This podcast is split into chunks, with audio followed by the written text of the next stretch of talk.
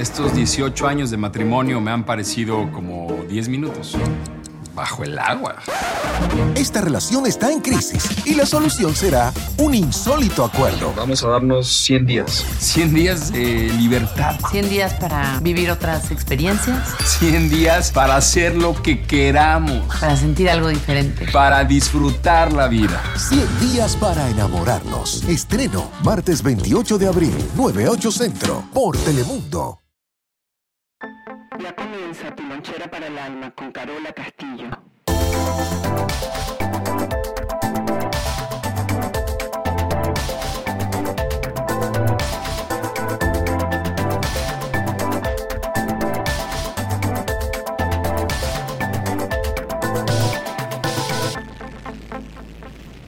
Bienvenidos y bienvenidas a todos, donde sea que te encuentres y haciendo lo que sea que estés haciendo. Vamos a, poner esa música bonita, vamos a respirar, vamos a, a sentirnos un poquito agradecidos. La gratitud siempre más grande que el amor.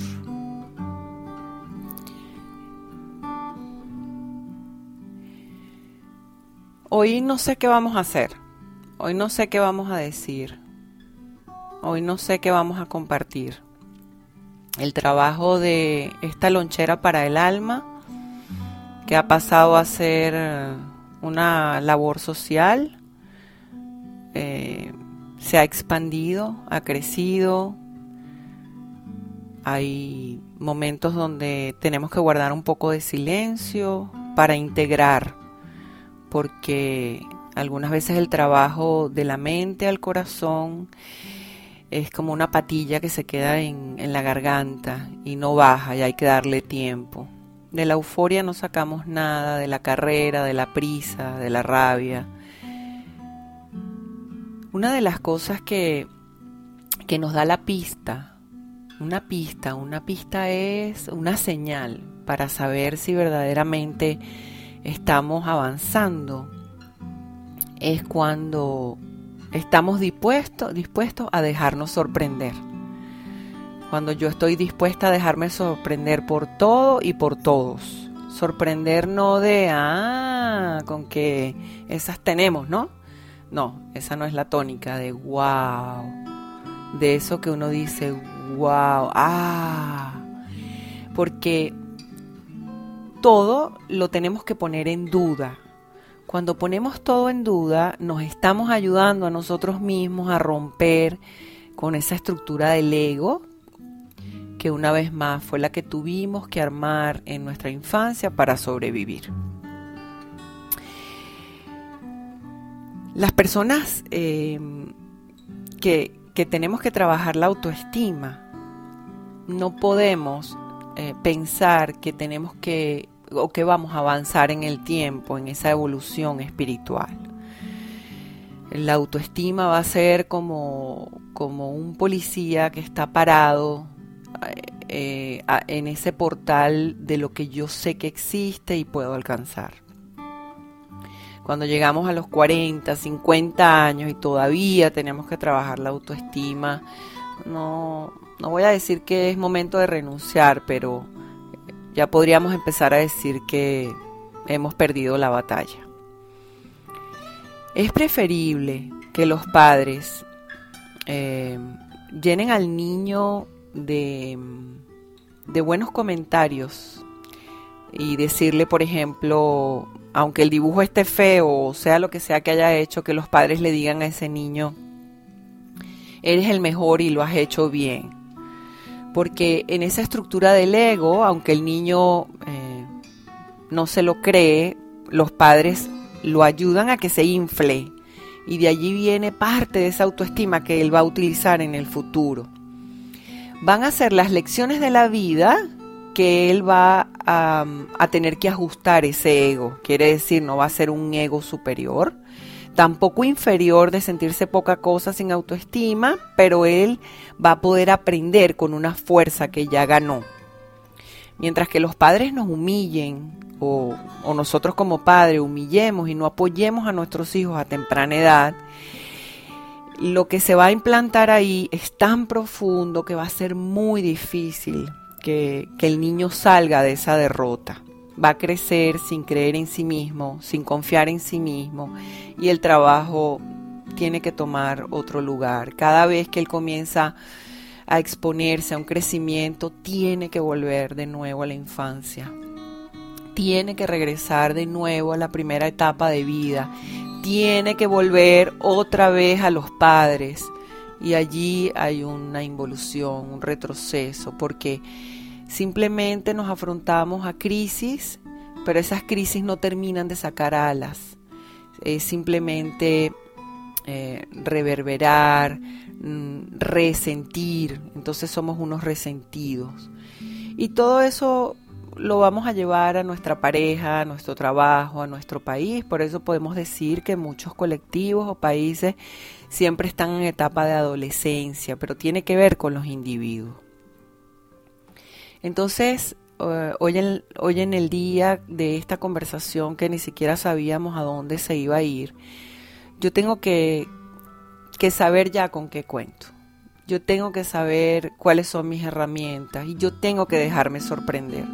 Si no me dejo sorprender no es porque no quiera, es porque mi, mi estructura interna ya no me lo permite.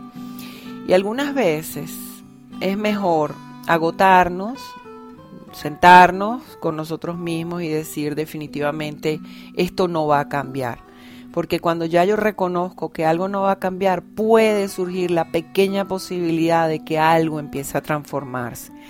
Las personas desde el ego, desde el yo, se ven en un espejo. Eh, y el espejo son los otros. En la mañana nos levantamos y en vez de darnos cuenta que si agarramos el cepillo del cabello y nos cepillamos nosotros mismos, lucimos mejor. Las personas que que tenemos la autoestima baja, perseguimos con el cepillo a todo lo que vemos delante de nosotros y perdemos toda una vida cepillando a los demás. Eh, porque no creemos en nosotros. Muchas veces nos aseguramos la fuerza y el amor que los otros nos pueden dar y vivimos como provisionales un ratico. Si mi pareja me ama, de ahí saco fuerza. Si mis hijos me reconocen, de ahí saco fuerza. Pero cuando esto ya no está, cuando la pareja me deja, cuando mis hijos se van, ¿dónde he construido yo entonces ese reconocimiento propio y esa autoestima? Entonces muchos emprendemos una lucha en una misión de vida y no estamos felices y de ahí viene esta, esta insatisfacción de no haber completado un círculo. Hasta el torrente sanguíneo se mueven en, en, una espiral. La vida ascendente, descendente, no es lineal, no es en una línea directa. En el momento que yo me propongo a no mirarme en los demás, ese día comienza mi autoestima, comienza mi, yo creo que mi gran victoria. Entonces, un ejercicio que ayuda mucho. En este momento, por ejemplo, supongamos que yo tengo eh, no digamos problema, vamos a transformar la palabra en algo sanador. Vamos a colocarnos eh, delante de la persona con quien siento conflicto.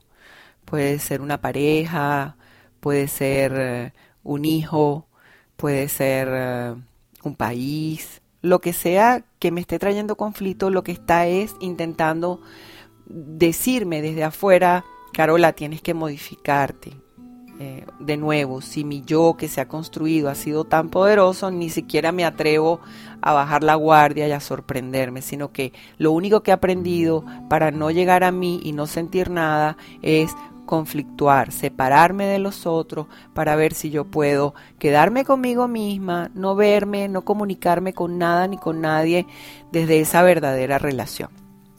Bien, Vamos a respirar profundo y vamos a imaginarnos que delante de nosotros tenemos a esa persona. Voy a utilizar como ejemplo mi pareja. En este caso voy a decir mi hombre, porque soy mujer, aunque puedo también decir mi mujer, si es que amo a una mujer, eh, una hija, un hijo, lo que sea que quiera trabajar. Lo coloco delante de mí. Lo miro a los ojos y como si estuviéramos sentados en una mesa, vamos a observar cuál es la negociación, como si tuviéramos un juego de cartas, unos naipes.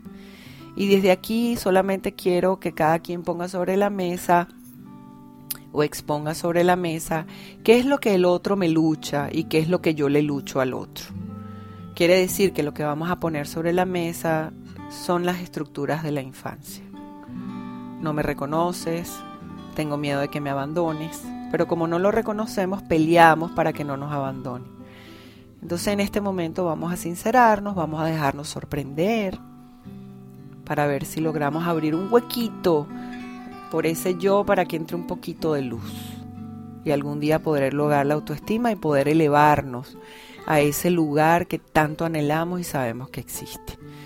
Entonces, por ejemplo, yo con mi pareja puedo colocar en el medio de la mesa mi terquedad, puedo colocar eh, cuando me veo en él, cuando es irresponsable, cómo lo haría yo, cómo lo cambiaría, cuando no es espiritual, porque yo soy tan espiritual que no me sirve cuando alguien no es espiritual.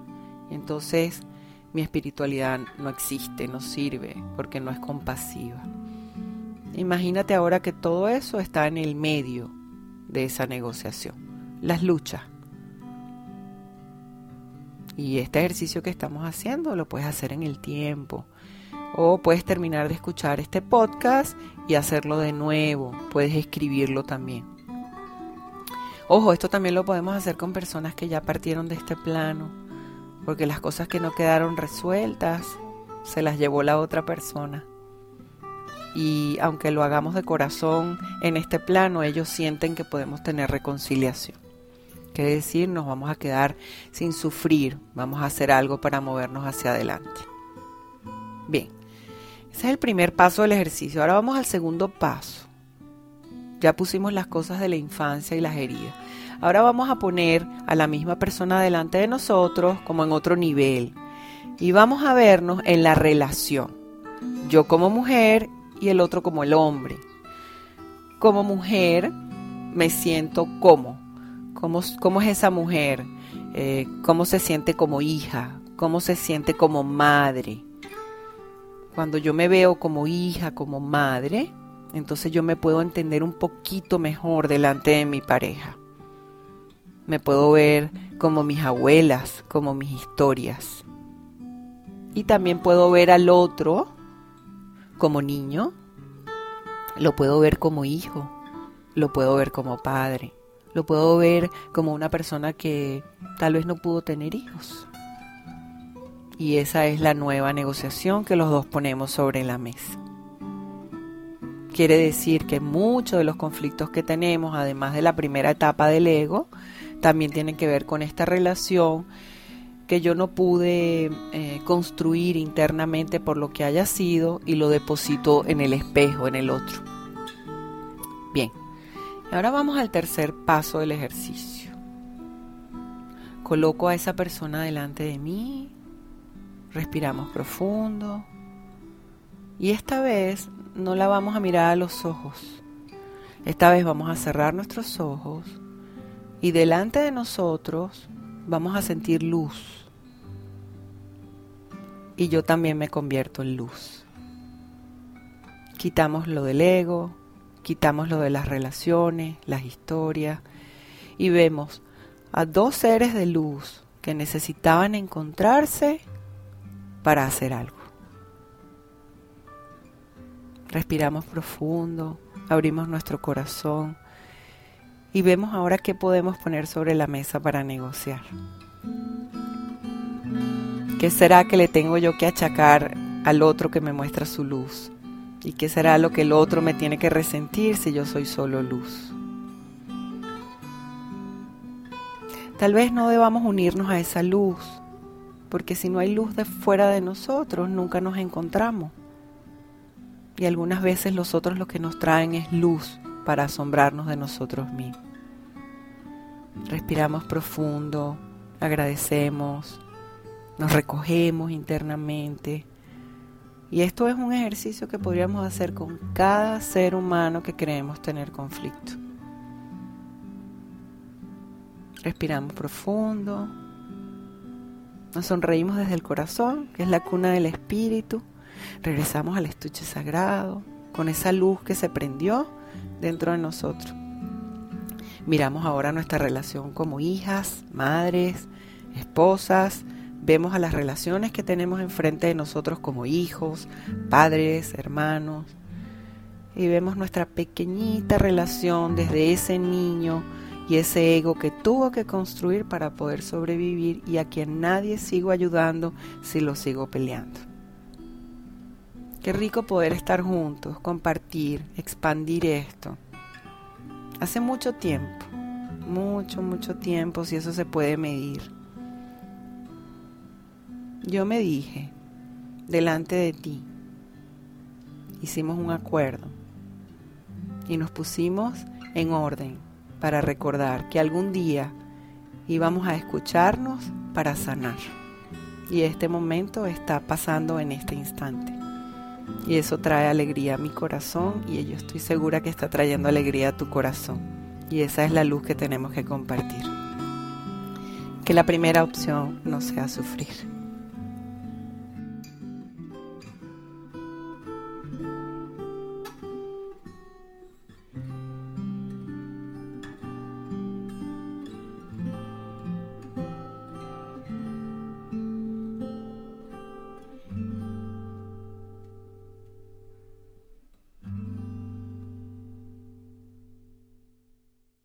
Estos 18 años de matrimonio me han parecido como 10 minutos.